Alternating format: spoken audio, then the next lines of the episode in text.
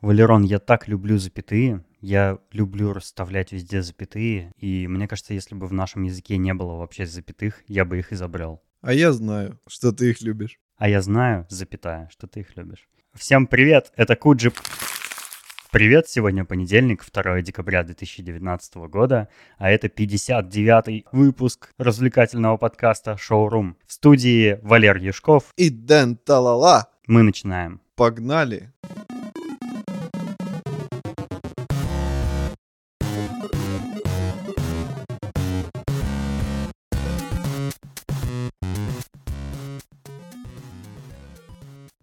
Началась зима. Прям вот недавно. Обалдеть. Ну, для новосибирцев она началась уже очень давно, еще осенью. Но... Да, потому что у нас уже были минус 30 градусов мороза. But now it's official. И это все приближает нас к двум чудесным праздникам, которые грядут в декабре. Это твой день рождения и Новый год. А насчет дня рождения, я знаю, ты уже сделал себе подарочек, мы уже его обслюнявили, обыграли, и облизали, и он такой чудесный, замечательный. А, поздравляю тебя с покупкой этого супер-пупер девайса. У-ху-ху-ху. Спасибо, очень приятно, да, я его обслюнявил уже весь. И Аэро обслюнявил, и я обслюнявил. Чудесная штука. Может, ты скажешь нашим слушателям, о чем мы говорим? Да, да, я лучше уточню, а то подумать много всякое, чем мы там слюняем друг другу. А, Денисон, короче, купил шлем Oculus Rift S. Виртуальная реальность э, и будущее наступило. И я хочу тебе задать вопрос. Э, ведь э, я вообще не знал обо всем этом. И ты мне рассказал о таких чудесах. Это было много лет назад. Ты мне тогда рассказал про самый первый Oculus. Расскажи, как ты вообще как ты узнал, как он у тебя появился, и ну, что за дела-то?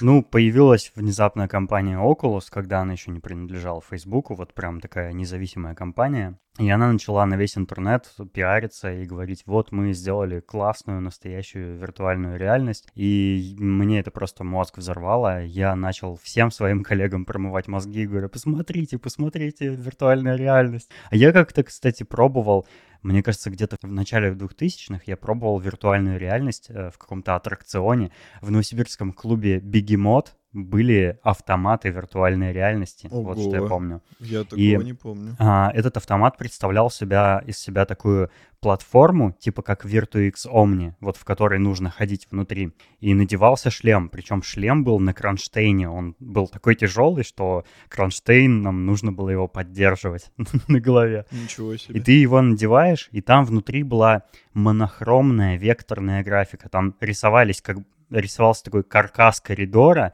в нем рисовались кар каркасы каких-то чувачков, и нужно было в них стрелять и ходить по платформе, чтобы перемещаться. Все эти технологии очень старые, но никто не делал круто, а Oculus сделали круто. И вот они, значит, э, анонсировали все это дело и сказали, что, ну, пока что мы его не продаем, потому что он еще в разработке. Но вот если вы разработчики, вы можете заказать у нас Developer Kit. Это самый первый такой прототип э, шлема виртуальной реальности. Он даже, он просто в комплекте шел только шлем, без контроллеров, без камер отслеживания, без чего-либо. А где их все брать? Их можно было заказать на их сайте и, э, с пересылкой из Америки через какой-нибудь сервис доставки, бла-бла-бла. А, типа у них контроллеры и вот эти схватыватели движения, они уже были готовы? А нет, а нет, их вообще не существовало. Они сделали только шлем. Ничего не было, вообще ничего.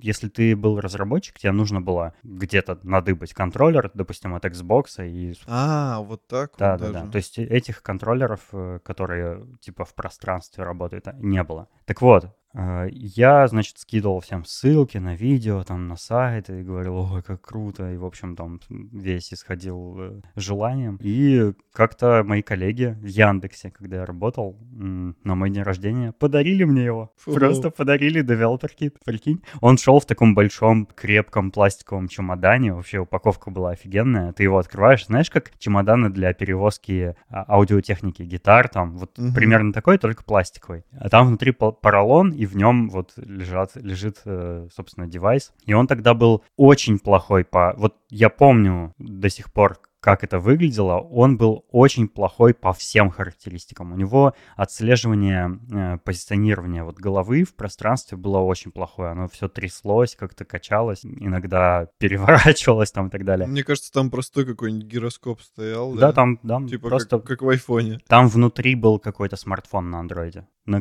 ну, который просто умел работать как монитор. А они э, гироскопы этого смартфона использовали, ну, Тогда все понятно, почему так. Да. Кстати, в каком-то Developer Kit 2, по-моему, был прямо Samsung Galaxy внутри. Прямо реально Samsung телефон внутри. Его разбирали, да, и смотрели. Так вот, у него была очень низкая плотность пикселей, и эти пиксели прямо вот как сеточка на глазах были видны. Как будто ты смотришь в окно через э, антикомаринную сетку, вот знаешь, на, на окна Мгм. лепят. Вот так все выглядело. То есть очень плохо было. Но первые ощущения, которые я получил от виртуальной реальности, они были, ну, конечно, ни, ни на что вообще похо- не похожие ранее. Я тогда поиграл, я помню, в какой-то пиратский мод, который Skyrim делал пригодным для играния. Ну как пригодным? Там как-то не было взаимосвязи между поворотами камеры и поворотами, например, оружия. И, и бывали такие ситуации, когда у тебя оружие в одну сторону смотрит, а камера смотрит на 180 градусов в другую. Но это как в жизни зато.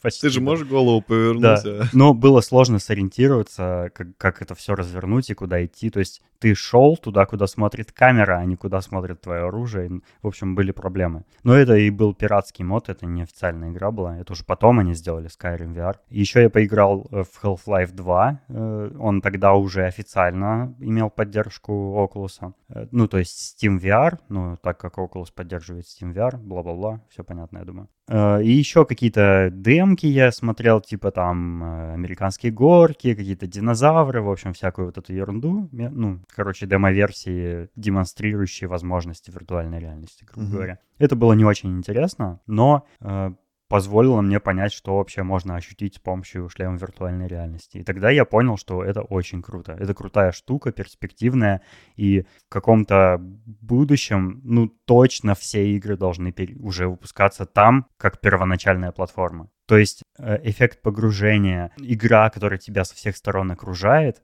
это ни с чем вообще не сравнить. Ну вот если вы вдруг не пробовали шлемы виртуальной реальности, э, вы, наверное, даже не поймете, что я имею в виду, поэтому сходите в какой-нибудь аттракцион в торговом центре, испробуйте, и тогда вы поймете, почему эта штука вам нужна. Я это понял еще тогда. А, Но играть полноценно на Developer Kit One было невозможно. То есть он был настолько плох технически, ну что он у меня еще как-то отказ... э, в какой-то момент отказался вообще работать. То есть он как бы не сломался, но почему-то он перестал у меня работать. И я его продал какому-то Сурену, который хотел в торговом центре Европейский открыть аттракцион э, с виртуальной реальностью. Привет, Сурен. Я, мне кажется, вовремя от него избавился, потому что вскоре начали выходить новые версии. Например, Developer Kit 2 уже шел с контроллерами. а, или, по-моему, он, я же тоже точно не помню, или, по-моему, он шел с э, контроллером от Xbox. Это как раз тот, в котором внутри был Samsung Galaxy какой-то там. И у него плотность пикселей уже выше была. У него уже были камеры для отслеживания ну, контроллеров. Собственно, раньше Oculus представлял собой э, шлем, две камеры, которые из двух углов ставились в комнате. Э, Либо это джойстик Xbox, либо контроллеры пространственные. Второй я не попробовал, но я попробовал уже настоящий Oculus, который выпустили в продажу всем желающим. Он назывался просто Oculus Rift, но его назвали еще CV1, типа Consumer Version, пользовательская версия, потребительская. Э, Я взял такой у коллеги в Яндексе, опять же, погонять на три дня. Вот эти ощущения, которые я помнил с девелопер кита первого, они только усилились, потому что он стал намного более качественным. Э, То есть там уже появились какие-то серьезные игры. Я тогда попробовал Tilt Brush, например, который меня очень впечатлил. Это такая 3D-рисовалка от Гугла. Ты рисуешь вокруг себя в пространстве разными материалами, там, молниями, огнем, краской, бумагой рисовать можно там. Ты знаешь, ты пробовал уже. Это очень меня впечатлило. Я начал там рисовать какие-то картинки 3D. Ну, очень понравилось. Вот. Ну и я все время думал, что, ну, пожалуй, да, пожалуй, я однажды куплю себе такие э, какой-нибудь шлем виртуальной реальности. Тем более начали выходить и другие э, модели других фирм. Например, HTC выпустила Vive, потом Vive Pro выпустила, потом вышел Oculus Rift S, потом вышел Valve Index э, и еще какие-то разные другие девайсы, э, которые Microsoft Mixed Reality, типа, которые совместимы вот с этой платформой. У Microsoft есть какая-то своя собственная платформа, типа как Steam VR, только вот ихняя.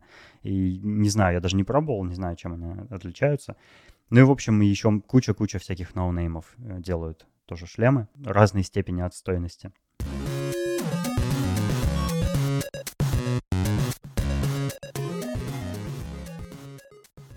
Валерон, ты же тоже попробовал мой Oculus, и расскажи, какие у тебя впечатления, потому что ты вообще виртуальную реальность как раз э, в моем Oculus увидел впервые в жизни. Я очень тебе завидовал, потому что для меня это все было знакомым, я думаю, ну, это очень круто, мне это нравится. Но Валерон-то вообще впервые видит, и он видит сразу лучшую версию. Не то, что я там когда-то видел, а вот прям сразу самую э, маковку. Ой, это, это было вообще чудесно.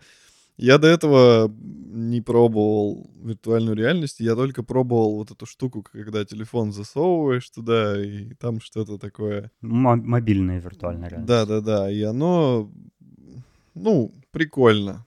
Ну, даже это мне показалось прикольным, потому что, ну, я никогда этого не испытывал. Блин, но вот то, что я испытал на днях, это просто космос какой-то. Я в голове представлял, ну, как это может быть круто, и это оказалось еще круче, чем я представлял. Потому что, ну, сначала непривычно, ты привыкаешь к, к этим джойстикам, как, как, как это все переключать, нажимать, как пальцы mm-hmm. сгибать. Но потом это какие-то чудеса. И я очень сильно переживал еще по поводу того, что у меня голова закружится или что-нибудь такое с непривычки.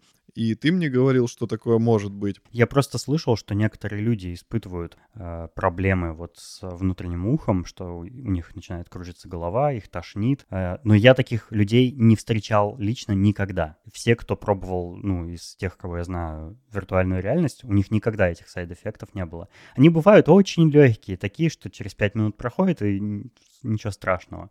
Но чтобы прям там человека рвало или там, не знаю, падал в обморок, такого я не видел. Ну, Мне кажется, это все какие-то э, злые языки в интернете. Да не, не, бывает. Я видел в торговом центре, как э, девушка, по-моему, пробовала как раз шлем и надели, и она какое-то время что-то... Ну, я не помню про что там, у нее игра была или видео, она какое-то время нормально стояла, смеялась и улыбалась, а потом ее начало качать, и она типа равновесие потеряла, то есть у нее как будто ноги подкосились. Ну, ее, естественно, поймали, там же рядом куча народу, но, типа, она сняла шлем и такая, типа, о, у нее такие глаза были, типа, все плывет у нее перед глазами, когда шлем сняли. Ну, я думаю, такое бывает у каких-нибудь людей, у которых слабый вестибулярный аппарат, или которых, не знаю, в машине укачивает, или еще от чего-нибудь там укачивает. Ну, ну понятно. В чем впечатления оказались лучше, чем ожидания? В картинке. Я почему-то думал, что все-таки это будет выглядеть э, не так. Ну, короче, я, если увижу, то я буду понимать, что это, ну, прям графика, я прям буду видеть какие-то косяки, там какие-то пиксели, или, допустим, не знаю, у меня голова будет поворачиваться, и в, в игре это будет как-то не как в жизни. А, ну, сначала я, естественно, обучалку прошел, вот эту, которую ты мне включал, uh-huh. для Окулуса. Она офигенная, все круто, но там мультяшная графика. А потом ты включил мне уже Vader Immortal, uh-huh. и я обалдел. Это просто космос, и там кое-где видно, что все-таки графика, ну, не такая крутая, как, допустим, в современных играх на PC. Но, блин, там в остальном все сделано потрясающе. Там есть момент, когда через решетку на тебя смотрит инопланетянин какой-то, я не разбираюсь во вселенной Звездных войн, и он, э, у него глаза блестят от света, который с твоей стороны идет, а он сам в полумраке стоит. И это выглядело настолько реалистично и потрясающе, что мне, мне прям, если бы я в руках не держал джойстики, а просто как бы, ну, смотрел на него, шлем не очень, кстати, за, заметен на голове. Ты в основном, э, ну, понимаешь, что ты не там, только потому, что у тебя в руках штуки какие-то. И ты постоянно про них думаешь, что тебе надо их держать. Вот. И я просто смотрел на эти глаза, темно вокруг. Блин, это так захватывающе, это так натурально все было. Потом пришел Дарт Вейдер, это... О. Он такой высокий, ты сразу да, сказал. Да, да, он очень высокий, и, и он как бы, ну, издалека... Это, это еще нужно учитывать, что Валера сам высокий. Да, да, да.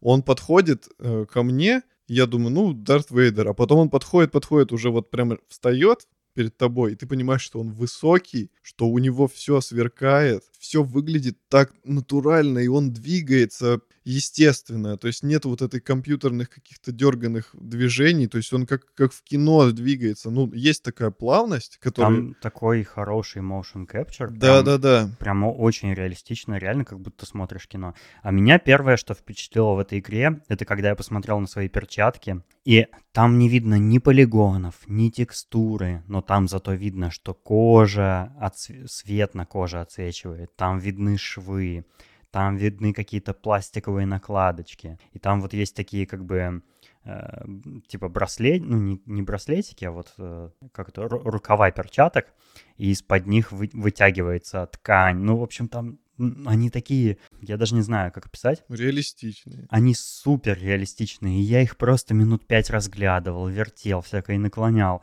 И мне так это понравилось. Я подумал, что вау, нифига себе, какая проработка. Да, действительно, графика потрясающая, и ты очень много времени тратишь просто, чтобы поразглядывать это все. Что интересно, а, во время игры а, компьютер транслирует то, что ты видишь в виртуальной реальности, на монитор. Ну или в нашем случае на телевизор. И на телевизоре это все выглядит как обычная графика из игры. Но в виртуальной реальности почему-то она выглядит лучше, намного причем. То есть это явно не какое-то техническое ухудшение намеренное графики для трансляции на компьютере, потому что это просто видео, то же самое. Но, наверное, из-за того, что ты внутри, или из-за того, как ты смотришь на это близко, ну, глазами к дисплеям, э, изображение, ну, прямо на порядок лучше становится. Мне кажется, что это специально сделано, чтобы, ну, изображение было правильно показано именно в очках,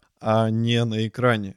И поэтому оно на экране хуже выглядит, потому что там, допустим, какое-то, может быть, искажение есть специально, чтобы линзы его как-то передавали по-другому. Да, но там есть, а, Потом, э, допустим, через линзы, может быть, это, насколько я помню, линзы же там... Короче, мне кажется, что вот эти линзы и само, сама картинка, они так рассчитаны, чтобы через линзы картинка выглядела менее пиксельной.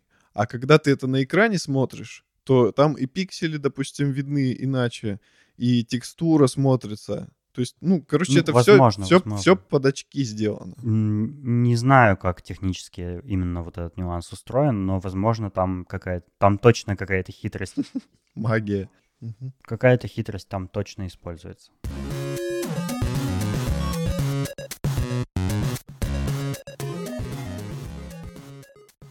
Нам задали несколько вопросов про виртуальную реальность и про Oculus Rift конкретно. Я предлагаю дальнейший рассказ о нем построить на основе вопросов, потому что их много, и кажется, что они покрывают все, что мы и так хотели рассказать. Давай тогда я буду тебя покрывать. Первый вопрос от Миши Хвостова.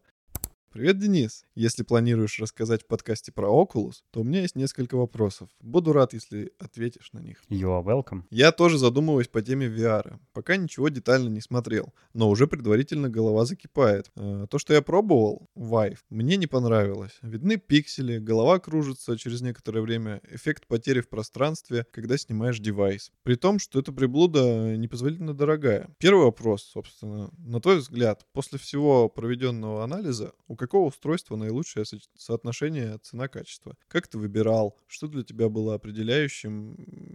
Может быть, какие-то характеристики? Расскажи про них.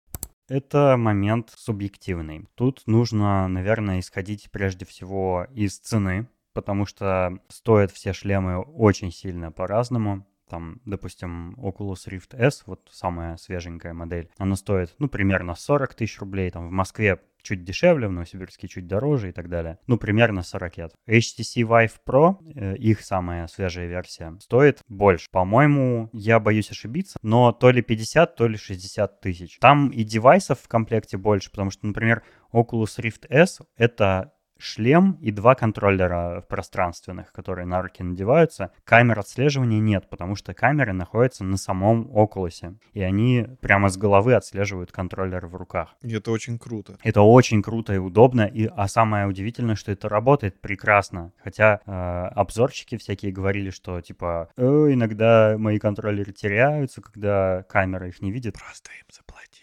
Да, я подозреваю. Но, но нет, такого же не бывает, мы же знаем уже. У HTC Vive Pro э, идут камеры отслеживания, причем ты можешь какое-то разное количество их покупать. То есть там есть конфигуратор, ты можешь купить 2, 3, 4 и так далее, э, в зависимости от того, какая площадь игровая у тебя будет. Вот насколько большая у тебя комната, где ты будешь играть. Ну, это для тех, кто в торговых центрах, видимо, Наверное, автоматы не свои. знаю, наверное. Хотя на самом HTC Vive Pro камеры тоже есть. Ну, возможно, они используются не для отслеживания контроллеров, а для того, того, чтобы включать режим прозрачности, когда ты через шлем видишь реальность, чтобы там, ну, что-то куда-то перейти, например. А, например, Valve Index, он стоит вообще, ну, в России чуть ли не под 100 тысяч. Если, если у кого-то есть 100 тысяч на виртуальную реальность, конечно, нужно брать э, Valve Index, потому что по техническим характеристикам он лучше всех. У него э, дисплей более высокой частоты, у него плотность пикселей больше, там углы обзора, что-то там еще, что-то там еще. В общем, он получше. Ну, я не буду обо всех технических характеристиках говорить, потому что,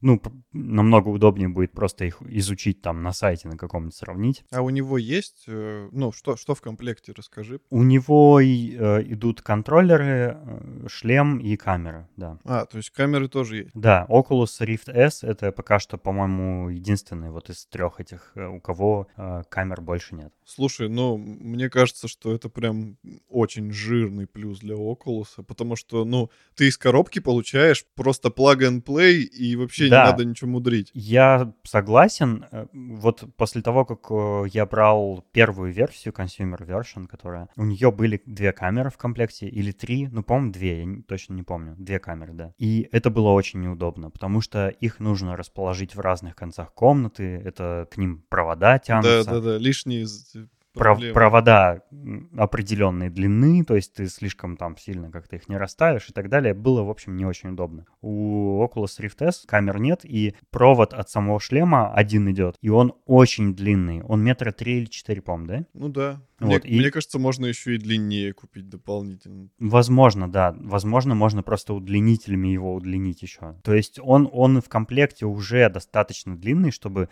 ходить просто по всей комнате, где тебе только вздумается. Ну, практически. Это большой плюс э, Oculus.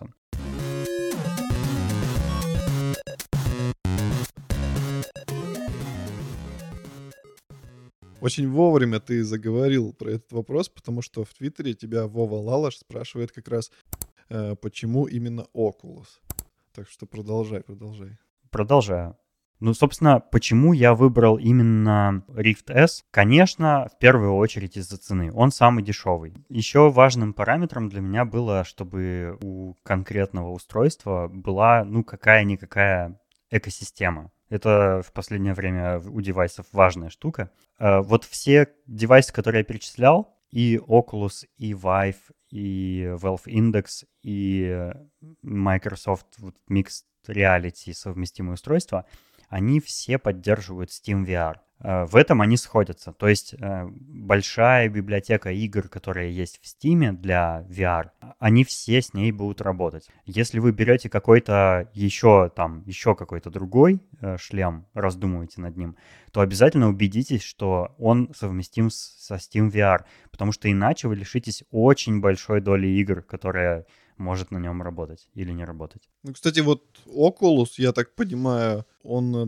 довольно универсальный в плане именно что на него есть. То есть на него почти, ну, очень много э, игр, и там можно, и там, и там, и там. Да, это правда. Эм, Я думаю, потому что, во-первых, он самый первый появился, в принципе, на рынке. Поэтому исторически у него самая богатая библиотека совместимых игр. Но что интересно, например, у Vive, э, HTC Vive, у них есть какая-то договоренность с Oculus, и все игры Oculus можно запускать на HTC Vive. То есть э, он здесь не проигрывает по количеству игр. Э, если я не ошибаюсь, это стоит каких-то денег, то есть там какая-то то ли подписка, то ли что-то такое, то есть какую-то надо подписку оформить вроде как, чтобы играть в игры от Oculus. Ну, тем не менее, это возможно. Э, конечно, все эти игры окулусовские, их нужно отдельно покупать, и стоят они э, дороже, чем обычные игры. То есть вот любая игра, какую ни возьми, например, Beat Saber, вот знаменитая виртуальная игра Beat Saber, которая в русском стиме стоит, точно не помню, по-моему, меньше 800 рублей. А в Oculus Store она стоит 25, что ли, долларов, э, евро. 25 евро. Это дохрена, это намного больше. А, я, кстати, забыл вот э, на вопрос Миши ответить. Миша сказал, что ему не понравился Vive. А, я подозреваю, что он пробовал не последний Vive, потому что у последнего Vive а, технические характеристики лучше, и я думаю, пикселей там уже не видно. И, по-моему, у него даже лучшие характеристики, чем у Oculus.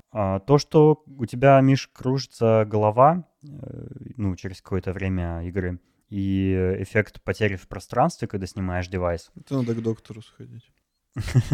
Это у меня тоже есть, но это было в первые там пару раз, наверное. Потом ты привыкаешь, и потом этот эффект все слабее, слабее, слабее, пока ты вообще в конце концов перестанешь его ощущать. Так что это, ну, просто дело привычки, оно не страшно. Вот Валера даже, даже ты, по-моему, да, уже, ну, меньше чувствуешь это? Я первый самый раз, когда одел шлем, вообще самый-самый первый, вот, а, у меня поначалу не было головокружения как такового. У меня почему-то левая часть мозга, левое полушарие, короче, оно как-то как-то как завибрировало немножко. И э, немножко левый глаз от этого заболел. Но это было, ну не знаю, минут пять всего от силы. И потом прошло, и я играл еще очень долго и никаких не было последствий. Я снимал шлем, надевал шлем, ни, ничего не кружилось, не падал, не терялся в пространстве. И, кстати, я, ну, почти не втыкался там в стены. То есть я приблизительно ощущал комнату вокруг себя.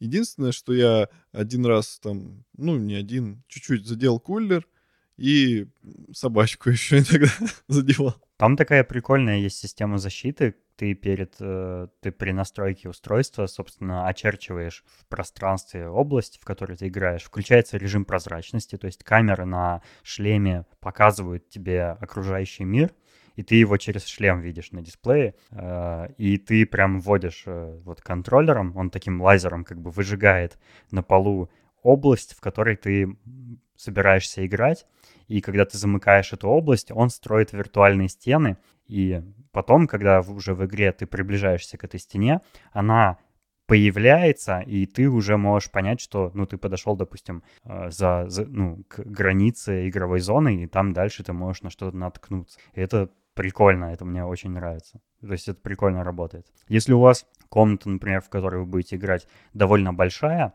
то вы можете с некоторым запасом ну, очертить вот эту игровую область, и это совершенно будет безопасно, мне кажется, даже для детей. Да. Поэтому, Миша, не пугайся эффекта потери в пространстве или головокружения. Я думаю, это очень быстро пройдет. И я думаю, что это не зависит от девайса. Мне кажется, что в любом девайсе может это возникнуть. Это зависит скорее от человека, от его каких-то особенностей. Ну, в общем, исходя из э, соотношения цена-качество и, ну, отвечая на вопрос, почему именно Oculus, потому что у него хорошая экосистема, у него много игр, он технически, ну, может быть, не самый лучший, но он достаточно хорош, то есть там практически не видно пикселей. Ничего лишнего. Ничего лишнего, он очень удобен, очень прост в, в настройке и в использовании, собственно. Место занимает Комплектация, мало. у него сразу идут там контроллеры в комплекте, да, место мало занимает. Э... Один провод, всего один провод на всю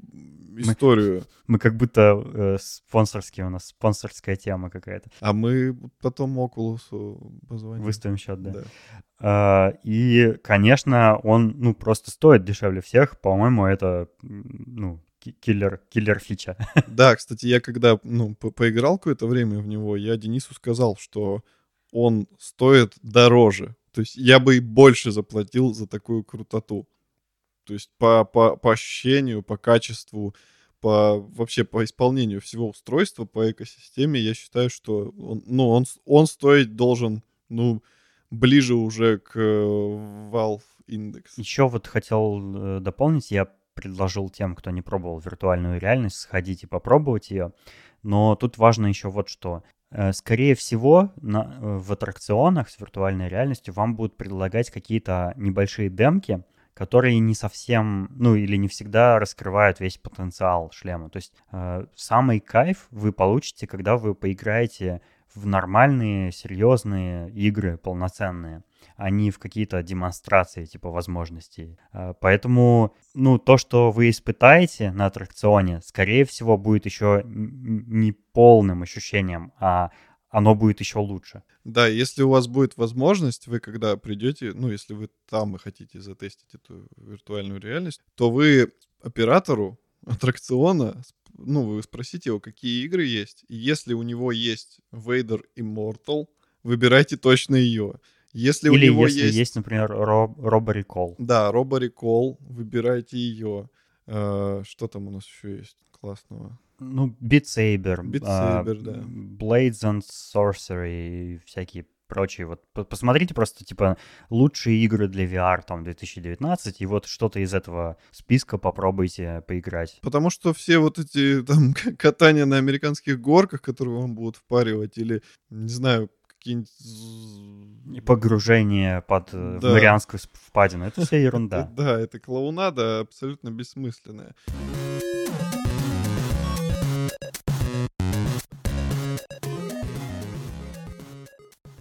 Миша спрашивает. Недавно анонсировали выход Half-Life Alex. Очень хочу погонять. Она доступна на Steam поддерживающих устройствах. Собственно, вопрос номер два. Ты ориентировался в выборе VR на универсальность или сразу смотрел на какую-то платформу? Ну, я сразу знал, что я хочу Oculus, э, исходя вот из параметров, которые я уже назвал, типа цена, э, экосистема, ну и, в принципе, неплохое, неплохая комплектация и технические характеристики. Но, в принципе, практически все ви- виртуальные вот эти шлемы, они все поддерживают Steam VR, поэтому, ну, переживать не стоит, я думаю. Э, Про Half-Life Alex. Да, наверное, катализатором моей покупки был анонс этой игры, потому что я очень-очень воодушевлен ее выходом, мне очень понравилась она, и я, конечно, не дождусь, э, жду не дождусь марта, когда я смогу в нее поиграть. Я прям взбудоражен. А, Миша вот еще спрашивает, я думаю, тебе интересно будет ответить на этот вопрос. Опять же, чего я побаиваюсь? Прикуплю что-то из этих четырех устройств, например, Oculus, как и ты. А через некоторое время Sony выкатит устройство лучше или лучше и дешевле, э, чем то, что я уже купил. Вопрос третий.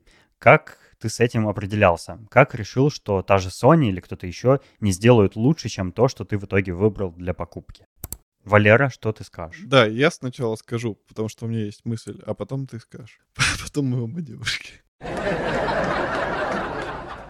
Ну, тут на самом деле очень простой ответ на этот вопрос, и он вообще никак не связан э, с выбором. Здесь вопрос решения что-то купить. Это типа, вот я куплю сейчас э, iPhone, да, 10, а в следующем году выпустят 11, он будет лучше. Так стоит ли мне сейчас покупать 10 iPhone, или мне надо годик подождать и купить? Ну, тут зависит просто от времени, через сколько выпустят. Это, это же неизвестно. Они могут завтра выпустить, а могут через год, а могут через два. А, ну, если ты хочешь, я считаю, то надо брать то, что, ну, на данный момент, то, что универсально и по цене подходит, и характеристики хорошие, ну, тот же Oculus, да. Ну, в конце концов, если выпустят что-то лучше, ну, ты продай Oculus и купи что-то лучше. Ну, там, да, ты какие-то деньги потеряешь при продаже того, что ты до этого купил, но все равно ты можешь обновиться, у тебя будет больше опыт, ты сможешь сравнить. А может быть, то, что выпустит, оно будет не лучше, а хуже. Ну, это как бы такая лотерея, и я считаю, что надо просто руководствоваться тем, что люди говорят. И, допустим, вот мы с Денисом советуем Oculus, он классный, потрясающий, и так не только мы считаем, но и очень много людей. И, в принципе, чтобы кайфануть от виртуальной реальности, этого будет точно достаточно. И я думаю, что этого хватит, ну, я думаю, на года на два точно хватит. У меня тоже есть мнение по этому вопросу. Короче, бояться, что вскоре выпустят что-то еще лучше, ну, довольно бессмысленно, потому что точно что-то лучше выпустят. Так, такова Да, жизнь. Я, ну, осознаю это, ну, если я буду ждать что-то лучше, то я не куплю ничего никогда. Вот. Поэтому, ну, ждем следующую модель Oculus. Может быть, я даже обновлю свой на новый. Посмотрим. А, Это первое. Во-вторых, второе. Во-вторых, второе. Э, Я знаю, меня могут э, любители консолей э, осудить за вот то, что я скажу. Это просто мое мнение, я не против консолей, то есть это круто, что они есть, что на них бывают эксклюзивные игры, это очень, очень здорово. Экзы. Да, экзы. И жаль, что я не могу в них поиграть, так как у меня нет Xbox или PlayStation, но зато есть Switch. Я к чему? Когда выходит новая модель консоли, вот что PlayStation, что Xbox, на тот момент времени, когда вот типа ее выпускают с новыми характеристиками, очень мощную, там какой-нибудь процессор в нее классный ставят, видюху там э, самую топовую, да, на рынке э, PC-компонентов уже всегда есть еще более лучше что-то. Что-то еще лучше. То есть на момент выхода вот эти next-гены, они, как правило, уже отстают от рынка. От э, рынка, я имею в виду PC-компонентов. Поэтому ожидать, что и шлем для соответствующей консоли будет лучше, чем шлем для PC, неправильно, на мой взгляд. Я думаю, что, учитывая характеристики там, мо- мощного компьютера, который вы можете собрать для своего шлема виртуальной реальности, он всегда будет технически лучше, чем самый-самый новый э, шлем виртуальной реальности для консоли. Вот, ну, это, это чисто мое мнение. Возможно, я не прав. Э, Надеюсь, вы в чате меня поправите. Поэтому, ну, я бы не рассматривал вообще вот эти вот нюансы как э, преграду для покупки шлема.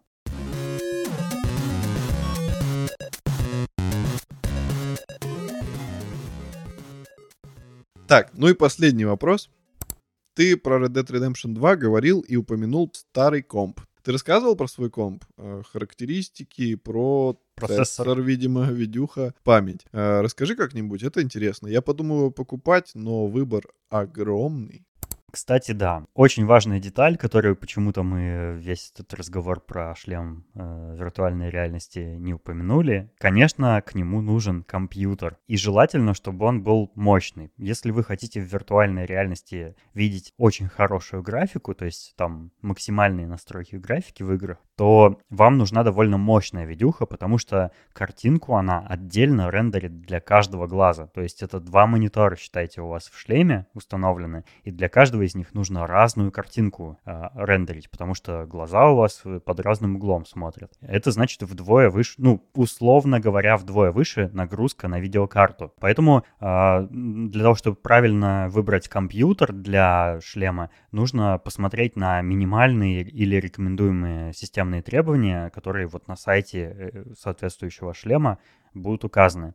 И, конечно, ну, лучше брать выше, чем рекомендуемые. Тогда, ну, это вам гарантирует хорошую картинку. Да, я упоминал, что у меня не очень э, новый компьютер, но к слову, его хватает и чтобы в обычные ПК-игры играть на самых там ультра настройках практически, э, например, в Red Dead Redemption 2. И его очень за глаза хватает, чтобы с очень высоким FPS играть в любые игры на Oculus Rift. У меня э, процессор, не помню какая именно модель, но у меня э, Core i5, у меня 32 гигабайта оперативки, причем, ну, 32 гигабайта — это оверкилл, то есть столько обычно не нужно. Э, Я думаю, хватило бы вполне 16, но просто у меня и в iMac рабочем 32, и в ПК 32, и я решил как бы немножко с, э, ну, на вырост, скажем так, взять. Э, Видеокарта у меня старенькая, предыдущее поколение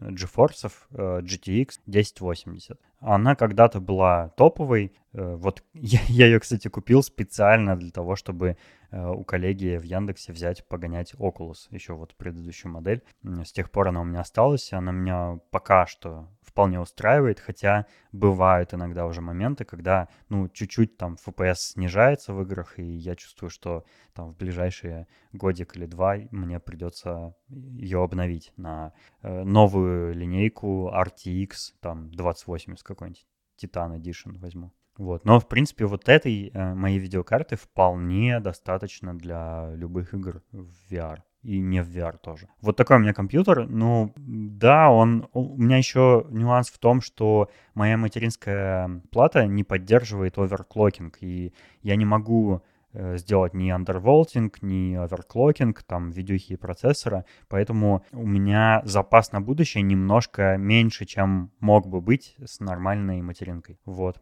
Такой у меня старенький комп. Ну, не совсем старенький, раз все на нем идет. Это отличный компьютер, я вообще... Самое главное, что он всего лишь 9 литров. У меня компьютер объемом 9 литров. Это Как очень ведро. мало. Это примерно как вот мониторная колонка на столе сейчас в студии. А у Валеры компьютер немножко другой. Да. У тебя покруче видеокарта, у тебя RTX 2060, да, кажется? Да, супер. Да, э, модель супер, которая оверклокнутая с завода. Да, она очень толстая, огромная. Ну, А, она трехслотовая, то есть она прям реально Да. толстая. у меня, собственно, и системник обычный, и огромный. Поэтому она туда вошла без проблем. А процессор, я даже не помню, какой у меня. Ну, короче, у меня обычный комп. Мне кажется, у тебя i7 и 16 оперативки, да? Да, оперативки у меня 16, процессор, скорее всего, i7. Короче, Валера уж точно никаких тормозов с э, Oculus не испытает, и это здорово.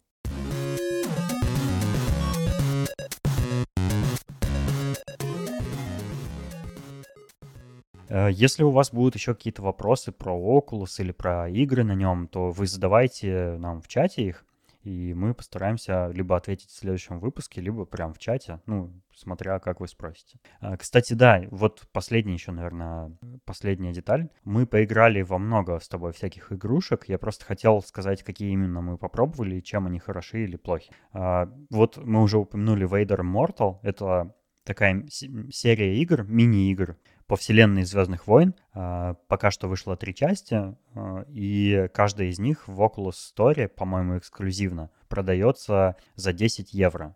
Не знаю в рублях сколько, по-моему, там вообще русского магазина нет. А, Они на английском языке, и они стоят того, чтобы на них 30 евро потратить и пройти. Они очень впечатляющие и клевые. А, Очень реалистичные, кинематографичные и захватывающие. И там м, много разных действий нужно делать. Там карабкаться, ходить, стрелять, э, Ну, отражать э, световым Да, мечом. да, самое главное, всякое. что там есть Да, там есть меч, вы драки, мож- да. можете им играться, выдвигать, задвигать, махать. И втыкать во всякое, да. Да. Мы попробовали э, Robo Recall. Это такой шутер, э, где очень много врагов на тебя постоянно валит, и у тебя в руках два пистолета, и ты можешь индивидуально ими стрелять в разные стороны. Это очень круто. Да, я хотел бы про нее немножко поподробнее, потому что, э, ну, Валера очень впечатляюще в нее играл, я думаю, ты сейчас расскажешь, да? я даже думаю, мы это видео запостим в чате, потому что, ну, пускай посмотрят, э, на что эта игра толкает св- своего оператора. Это выглядело как физкультура, честно говоря. Ну да. Ну, я думаю, что в эту игру можно играть и более спокойно, но я просто настолько погрузился в нее, что я начал делать то, что я видел, как в кино делают. Я начал Да, там- уклоняться, там я реально начал падать. там. Чувствуешь себя каким-то, типа, героем боевика. Тебе хочется кувыркаться, прыгать, выглядывать из-за укрытия там. И вот, кстати, это, это та игра, а, которую надо обязательно попробовать, если ты хочешь полностью погрузиться вот в какой-то драйв, а, ощутить какой-то супер азарт. Потому что Vader Immortal, он очень красивый, классный, но он относительно спокойный. Да, там есть такие активные моменты, когда надо мечом махать, но пока что это довольно был небольшой кусочек игры, где так активно надо было себя вести. А здесь вся игра построена на очень активных действиях. Ты постоянно отбрасываешь пистолеты, которые у тебя кончились, э, хватаешь с кобуры другие. Там, как оказалось, еще на спине висят дробовики. Можно взять дробовик. Уклоняешься. Ты можешь э, нападающего робота схватить, бросить его в других роботов. Можешь пулю схватить, которая в тебя летит. И Ты кинуть можешь поймать робота и оторвать ему руки. да, оторвать руки. И я настолько погрузился в этот мир, я уже окончательно забыл, что есть комната вокруг меня, что где-то сидит Денис, Наташа, что я просто играю в игру, и я вытворял там все штуки, которые я видел, как в кино делают. Там уклонялся, падал, кувыркался, там просто это, это очень весело, это такой адреналин, и это игра, от которой ты в конце реально физически да, устаешь. Да, да, Я в этот момент просто, когда я, ну, миссия закончилась, у меня была пауза отдыха, я стоял запыхавшийся, покрасневший, вспотевший. Я думал, господи, как же трудно быть, оказывается, каким-то супер крутым героем. Я вспомнил все боевики вот эти, которые я смотрел, где чуваки делают это часа три на экране, там бегают, стреляют, падают, кувыркаются, взрывают. Я подумал, боже мой, да в жизни это невозможно сделать. Ты просто сдохнешь на пятой минуте от усталости. А они просто три часа там делают какие-то нереальные вещи. Это очень классная игра, я ее очень советую. Э, для детей небольшая заметка. Если ваши родители будут э, жаловаться, что вы сидите за компьютером и не двигаетесь, и будут выгонять вас на улицу, то Oculus — это ваше спасение. Теперь такой претензии они не смогут предъявить. И это действительно правда, это очень классно, потому что ты реально физическую нагрузку испытываешь, ты двигаешься, это как гимнастика прям можно классно потренироваться, и ты будешь измотан. А и... я уверен, что там есть и игры про гимнастику, про какие-нибудь там пилатесы и всякое такое. Слушай, точно. Я думаю, какая-нибудь гребля, велосипед. Угу. Мы еще попробовали э, забавную игру э, по мотивам мультика Рик и Морти.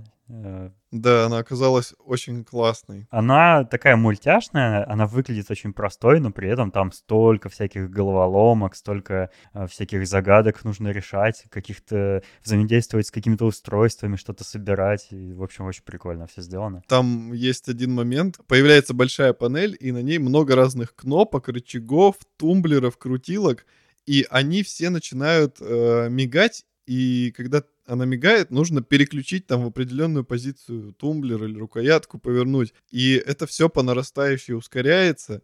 И это было так сложно, но так весело. Я просто махал руками все стороны, кое-как успевал переключать все эти тумблеры.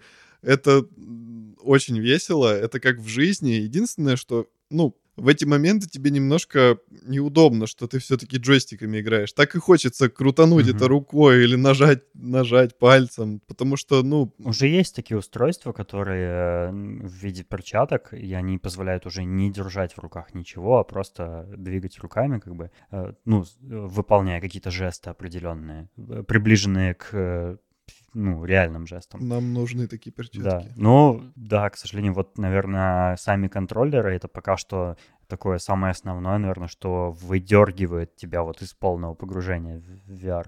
Ну, все равно, это, это настолько несущественный минус, что забудьте, что мы вообще это сказали. Это, это, это мы придираемся просто к супер придираемся. Забейте. Там еще есть много всяких игр, которые я попробовал. Есть и маленькие, какие-то бесплатные. Кстати, Robo Recall, вот про который Валерий сейчас рассказывал, кажется бесплатная. Я не уверен, но, по-моему, она вообще бесплатная. Это очень здорово. Э, есть еще игры всякие типа Wolfenstein Cyber Pilot, где ты э, вот громишь немцев и всякие немецкие изобретения, э, находясь внутри как они называют? Панцерхунде, такого роботизированного пса. А, есть э, кла... некоторые игры я, к сожалению, пока еще не успел попробовать, например, Beat Saber или Blades and Sorcery, о которых все говорят, ну, пока времени не хватило. Вот. Ну, как минимум, эти игры нас уже порадовали. Еще есть LA Noir, Case Files. Я вот в нее очень хочу поиграть, потому что я большой фанат обычного LA Noir. И в VR поиграть в него, я думаю, будет очень круто. Но, э, к сожалению, пока что на торрентах мы его не нашли. Он везде удален. Ну, стоит он немного, поэтому по, я думаю, по мы просьбам его... правообладателей. Я думаю, мы его купим в Steam. Там, кстати, вот, еще маленькая деталь, быстро скажу. Э, во многих играх э, передвижение осуществляется с помощью джойстика. Ты отмечаешь э, место, куда ты хочешь пойти, и отпускает джойстик, и ты туда как бы телепортируешься. Но есть игры, в которых все-таки реализовано перемещение, ну, как в жизни. Ты как бы можешь потоптаться и пешком, это во всех играх так. То есть ты ходишь по участку, который у тебя отмечен через Oculus, но чтобы как-то далеко уйти, нужно все-таки джойстиком. А есть игры, где ты можешь прям двигаться. И, собственно, вот LA Noir, там реализовано передвижение именно джойстиком. В общем, наверное, про... Мы можем еще долго говорить. Да, про виртуальную реальность на сегодня мы закончим, поэтому приглашаем вас в чат, задавайте нам вопросы.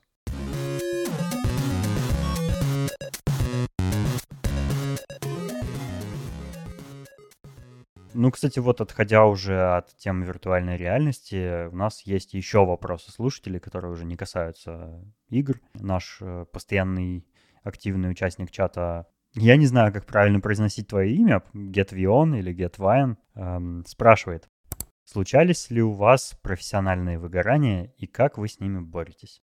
Валерон, у тебя выгорания случались на работе? Ну, так как у меня... Выгорание пердака. Так как у меня, можно сказать, две работы, а то и три, то, ну, почти во всех у меня случалось выгорание. Ну, моя основная работа э, в компании, которая занимается покраской всякого. Бывает выгорание, бывает мне просто это надоедает. Так у вас же там огне, огнезащитные покрытия, я слышал. Ну, только они и спасают. Да, это а, профессиональная шутка. А, бывает, что просто, ну, я так понимаю, выгорание — это когда тебя достает, и ты не хочешь ничего делать. Ну да, у меня такое бывает, и, ну, я решаю это просто, и по возможности я просто ничего не делаю. Я забиваю на работу, как-то пытаюсь... Э, ну, у тебя есть такая возможность. Да, у меня есть, к счастью, такая возможность. У меня, кстати, тоже. Вот. Я это делал вчера. Что касается моей работы-хобби, это связано с музыкой. Выгорания там случаются еще чаще, потому что это такая творческая работа, творческий труд где я, допустим, могу сидеть, записывать музыку, и у меня что-то чуть-чуть не получится, и меня это так выбесит, что я потом могу неделю не подходить, могу месяц не подходить, и меня прям будет от этого воротить, и я буду просто подходить и такой, а, да блин, да все равно все плохо, и, и, и не делаю это. Ну, в такой ситуации я стараюсь себя как-то вдохновлять, то есть э, делать что-то приятное, э, что-то новое, либо покупать себе какие-то штуки, радовать. То есть иногда, иногда, когда я выгораю по теме музыки, я покупаю гитары или что-то. О, да, Валера этим грешит вообще частенько. Я даже не боюсь представить, какое общее количество гитар разных у тебя было за все время. Ну, я часто выгораю, да. Вот, я, я заглушаю эти выгорания покупкой каких-то... Музы... Да, музыкальных инструментов или... Хорошо, хоть не заедаешь горе свое. Ну, кстати, да, по поводу заедания, я стараюсь э, идти в зал и там вот это все выплескивать. Если меня что-то бесит, надоедает, то в зале как-то полегче становится. Как дизайнер я тоже испытываю выгорание профессиональное, и Наверное, я бы даже сказал, что я его постоянно ощущаю. Я вообще живу в состоянии профессионального выгорания, и бороться с этим можно двумя способами. Один, э, ну, не знаю, мне кажется каким-то типа общепринятым, а второй способ, который э, я бы советовал. Первый способ такой: если вы чувствуете вот что там ваша работа вас бесит, у вас там что-то не получается, или вы просто устали, или потеряли к ней интерес, то нужно э, ну, не знаю, походить на конференции, где люди вашей же специальности вас вдохновят, пообщаться, сходить на какие-то метапы, ну, как-то вот, не знаю, просто иногда даже помогает, ну вот мне как дизайнеру иногда помогало, там, допустим, побраузить какие-то красивые дизайнерские сайты, что-то подсмотреть у кого-то там и так далее. Но вообще способ, который мне лучше помогает, это когда я вообще забиваю на работу и отвлекаюсь на что-то другое. За это время я, во-первых, отдыхаю от работы, во-вторых, Эм, я по ней э, успеваю соскучиться, и у меня появляются новые силы для того, чтобы дизайном заняться. Я к этому прибегаю частенько, может быть, даже чуть чаще, чем я бы хотел, ну, приходится. То есть я отвлекаюсь вообще, могу, не знаю, там, несколько дней подряд вообще к компьютеру не подходить, ну, там, максимум в телефоне что-нибудь смотреть, читать твиттер, но не работать. И тогда за вот э, этот небольшой промежуток времени я еще получаю сил продолжать работать там в ближайшие там 2-3 недели. Это помогает. Я бы советовал вообще, вот как только вы чувствуете, что вам надоело, вам скучно, вам неинтересно, а, нет мотивации, например, мотивация вообще пропала, просто перестаньте этим заниматься. Ваш организм и ваш мозг сам вам говорит, что вам это не нужно сейчас. Отвлекитесь на что-то другое, отдохните, и потом с новыми силами уже вернетесь к работе. В этом месте нам скажут, ну нифига себе, ребята, не у всех же так устроено, что вы можете взять и забить. Справедливо, да, справедливо. То есть я могу себе это позволить, э, ну, из-за того, что я не работаю в офисе, не работаю на работодателя никакого. Ну, тогда, наверное, совет нужно не у меня спрашивать, а у кого-то, ну, э, кто успешно борется с выгоранием, работая на работодателя. Ну, здесь можно применить парочку из моих советов. Типа да. порадовать себя чем-нибудь, новыми ощущениями или купить себе просто какую-нибудь вещь, которую ты давно ну, хотел. в каком-то роде это тоже отвлечение от работы. То да? есть это, это не э, вдохновение какими-то рабочими материалами, а скорее наоборот чем-то внешним. И очень хорошо, я думаю, поможет природа в этом вопросе, потому что э, съездите просто в лес, желательно одни, Просто походите. Ну, это такой должен быть нормальный лес. Не забудьте с собой карты загрузить заранее. Да-да-да, и батарейку с пауэрбанком. Сходите в лес, просто походите по лесу, послушайте его звуки, чтобы это был лес вдалеке от дороги, чтобы там, ну вот, только лес было слышно. Это потрясающе помогает. Очень успокаивается нервная система, ты любуешься природой. Это, это как раз то, чего не хватает в современном мегаполисе людям. Я так понимаю, мы сейчас по большей части все живем в мегаполисах, и природа, ну, далековато от нас. Но если недалеко, то все равно бегите туда. Можно на лыжах даже сходить. Сейчас вот как раз зима. Если спортом не увлекаетесь, просто погуляйте. Это всегда помогает. Или, ну, не знаю, возьмите отпуск, съездите в отпуск, если есть возможность. А если нет, умираете от депрессии. На кладбище можно сходить, кстати.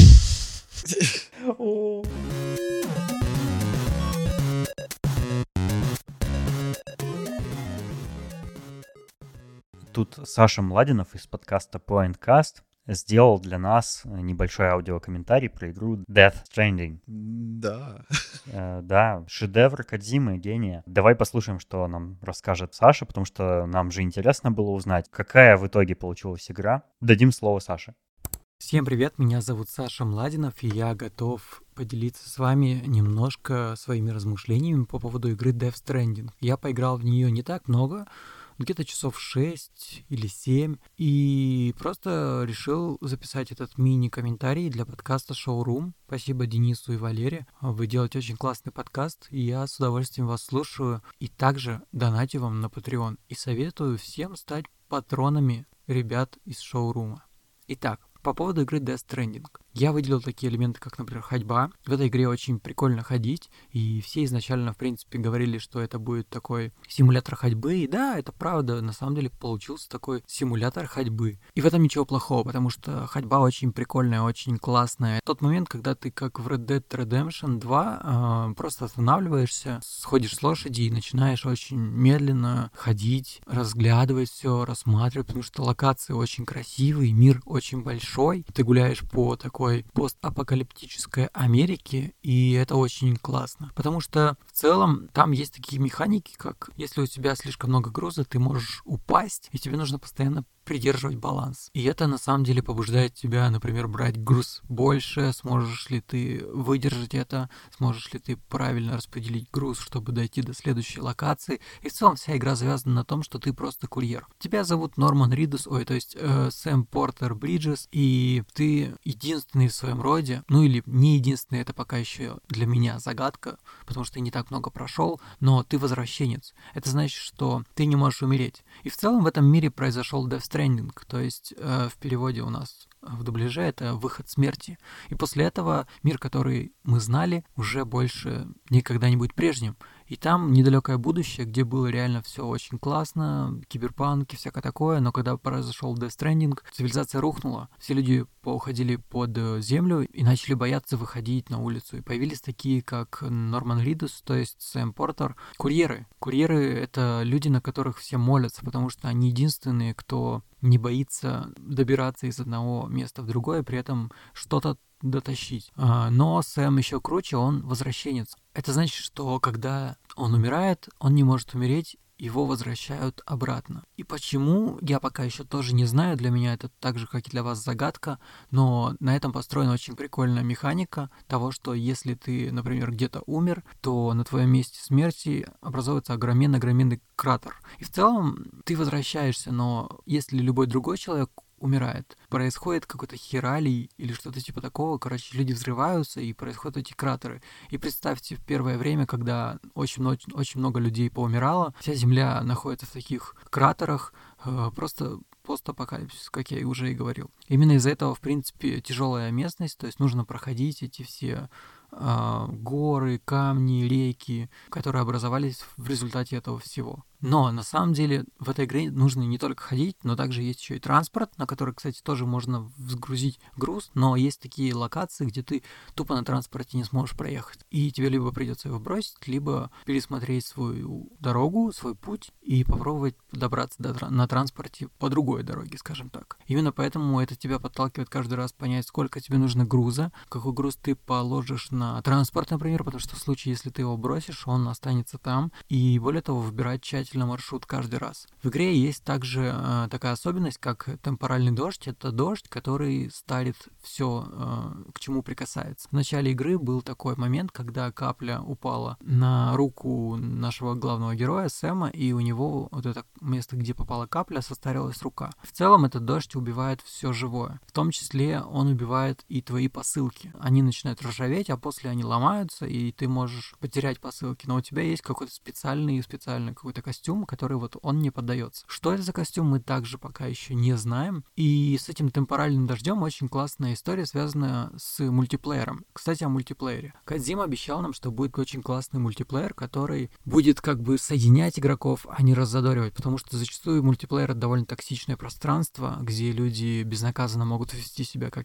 как хотят. Здесь же мультиплеер устроен следующим образом. В игре, когда ты играешь на PlayStation, есть такой, э, та большая кнопка трекпада, если ты на нее нажимаешь, Сэм прям э, кричит на всю местность, типа, «Эй, я здесь, кто-нибудь меня слышит?» или что-то типа этого. Я подумал вообще вначале, что это и зачем это. Но потом, немного поиграв, там часа три или четыре, я наткнулся на живых людей. Я нажал кнопку, и он крикнул, «Эй, здесь кто-нибудь есть?» И мне такой эхо отголосок другого игрока, в ответ я получил типа «Да, я здесь». И на карте есть такой как бы момент, как локатор, то есть я не вижу этого игрока, но я примерно понимаю, где он находится. Я нажимаю еще раз кнопку, а он говорит «Меня зовут Сэм». И в ответ я слышу «Странно, меня тоже Сэм».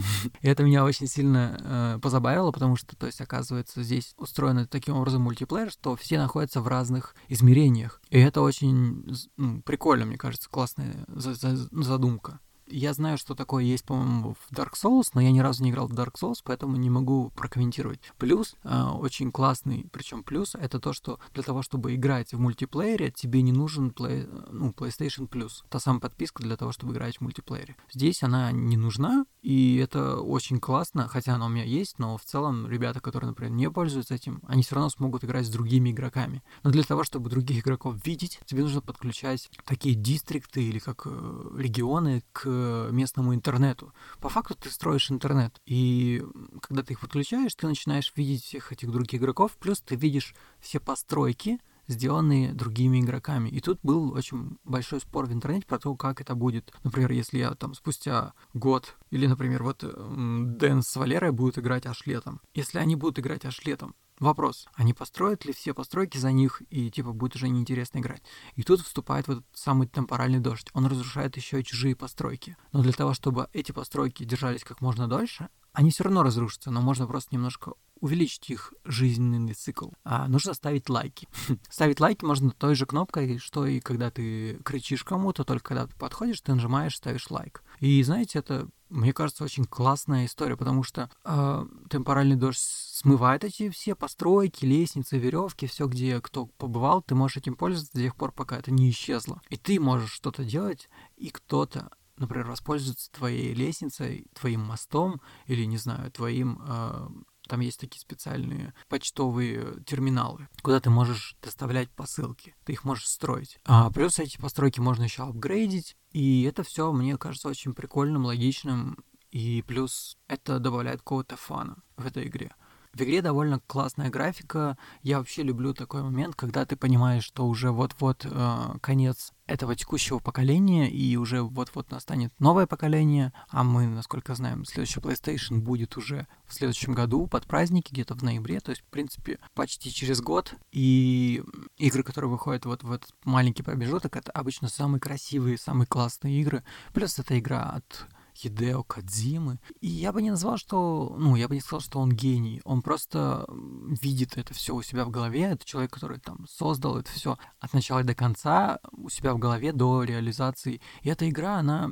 Если бы ее кто-то сделал другой, наверное, ее бы, честно, захейтили. Потому что она далеко не для всех. Но это же, типа, Кадзима на Первом канале Урган говорил про Death Stranding, и это все довольно странно. В игре много опять же, плохого. Например, это диалоги. Они очень какие-то странные. Кадима не знает английского или не умеет писать диалоги, или я не знаю. И никакой аргументации в их вот этих разговорах. Многие диалоги просто хочется скипать. От этого ты страдаешь. Или, например, когда ты постоянно заносишь эти посылки, ты каждый раз видишь одну и ту же анимацию, как он кладет эти посылки, ты получаешь благодарность. И это все каждый раз снова и снова и снова. Но в игре есть такие истории, как эм, гранаты. То есть, э, в принципе, Казима говорил, что в этой игре никого нельзя будет убить. Это, это правда. Ни тварей, ни людей нельзя убивать. Можно их вырубать, связывать. Но появились гранаты, которые... Вообще, я знаю, что дальше будет еще винтовка, но у меня пока что гранаты, которые сделаны из крови самого э, Сэма Портера.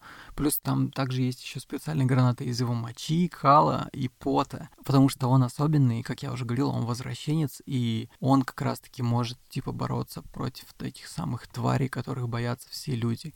Вот что-то такое вот скомканное я вам рассказал, не знаю, насколько это полезно и интересно. А первые шесть часов Death Stranding, полет нормальный, поиграю еще немного, и можно будет что-то внятное уже рассказать. Если что, слушайте мой подкаст Pointcast, там я точно уже расскажу большой-большой обзор. И не забывайте, конечно же, слушать шоурум. Очень классные ребята. Еще раз напоминаю, что у них есть офигенный Patreon. Всем пока. Спасибо, Валера. Спасибо, Денис. Чао.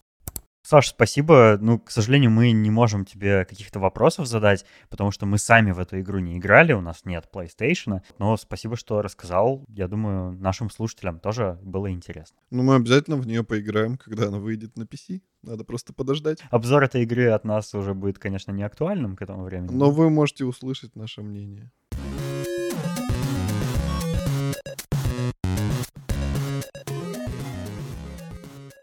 Сегодня у нас будет наконец-то долгожданная рекомендация кино, и еще какого, ого-го.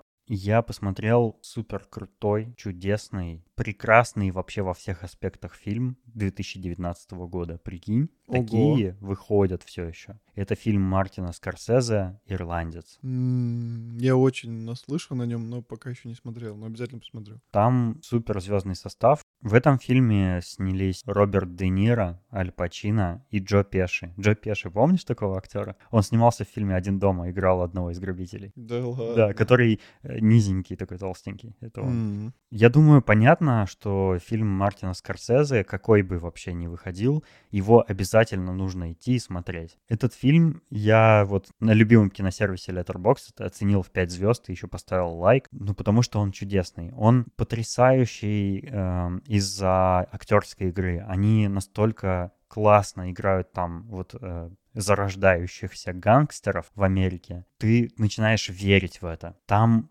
потрясающий сценарий. Короче, я не уверен, но насколько я понял, там вообще рассказывается о том, как зарождалась политика в США в предыдущем веке, скажем так. Э, то есть от э, мигрантов, которые приехали на американскую землю, которые нашли там убежище, которые сбежали из своей первоначально страны ну, по каким-то причинам, там, по политическим или каким-то еще, они обосновались э, в Америке и начали как-то развиваться. Кто-то начал какой-то семейный бизнес, кто-то начал нелегальный бизнес. И вот э, там это все показывается, рассказывается очень последовательно, очень понятно. И чем дальше фильм идет, а он долгий, он, он идет примерно два с половиной часа, и за эти два с половиной часа, чем дальше развивается сюжет, тем сложнее там взаимосвязи между персонажами становятся.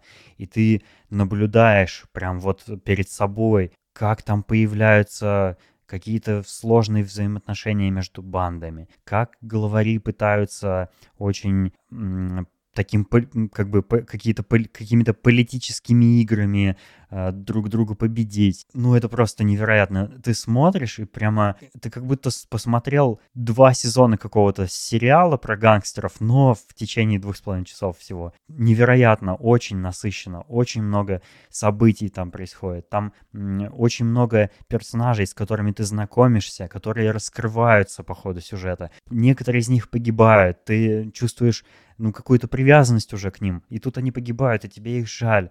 И появляются какие-то новые персонажи. И это, в общем, это супер увлекательно. Там классный сюжет, там очень красивые съемки, там э, старые костюмы, старые тачки потрясающие. Вот э, сейчас вы на превьюшке э, в, в этой главе подкаста видите кадр из фильма, который, ну, просто великолепие все показывает э, этих старинных автомобилей, э, улиц э, Нью-Йорка. Ну, просто, муа, просто супер. И для справки, на IMDb у этого фильма 8 целых 8,7 балла, а, например, в, у Тарантиновского «Однажды в Голливуде» всего 8 баллов. Ну, это о чем-то говорит. Просто я заметил, что про «Однажды в Голливуде» очень-очень много людей, и в интернете все говорили, и все СМИ обсуждали, и все там в Твиттере, и все мои знакомые все его обсуждали, потому что все очень ждали фильм Тарантино. Тут Мартин Скорсезе, вот этот мэтр кинематографа выпускает фильм, и я вообще ничего о нем не знал. Я э, как-то нашел описание этого фильма в интернете, Irishman, думаю, это такое, интересно, не видел. Захожу, а это Мартин Скорсезе, 2019 год, я такой, опа, нифига себе, это как я пропустил такое? Я о нем вообще ничего не знал. Но они его не пиарили никак. Ой, это, это удивительно, потому что фильм того стоит. Он, он, он просто потрясающий, он великолепный, он мне настолько сильно понравился, что я вот сейчас сижу и пытаюсь подобрать слова, чтобы его описать. Ну все, Денис, хватит расхваливать, я уже понял, что он крутой. Валерон, срочно сегодня его посмотри, потому что это шедевр. Это вот, ну, определенно шедевр. Не верь никому, кто скажет что-то иное об этом фильме. Это просто вещь. Ну, в защиту однажды в Голливуде могу сказать, что, ну, это просто другого типа фильм, скорее всего. Ну да, да. Он более, это комедия. более развлекательный такой. Ну, это разные режиссеры, кому-то это понравится, кому-то это. Я уверен, что мне и этот фильм понравится, и тот, и они никак друг друга не обижают, короче. Не, ну, для меня они тоже друг друга никак не, не обижают. Но мне очень-очень сильно понравился «Ирландец», «The Irishman». Смотрите срочно, все.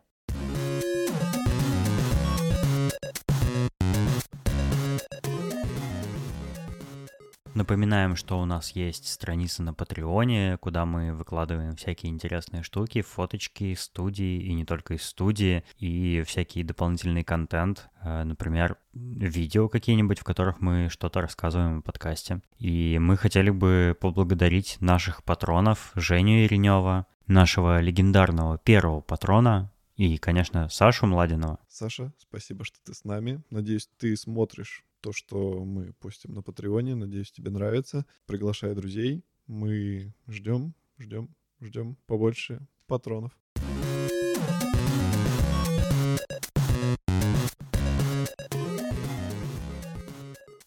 Присоединяйтесь к нашему чату в Телеграме. Вы там можете обсуждать и этот выпуск, и любые другие наши выпуски с нами, или предлагать темы, или просто пообщаться с людьми со схожими интересами, которым тоже интересен шоурум. Мы вас очень любим. Пишите нам почаще. Особенно отзывы в iTunes. Пожалуйста, пишите нам отзывы в iTunes, честные, э, неприкрытые отзывы со всей правдой, которой вы о нас думаете? Мы очень любим неприкрытые разные штуки. Спасибо, что были с нами больше часа. Нифига себе, вы настоящие герои. Э, Получите ачивку. Я желаю вам отличной недели. До встречи в следующий понедельник. До следующего выпуска. Пока. Пока.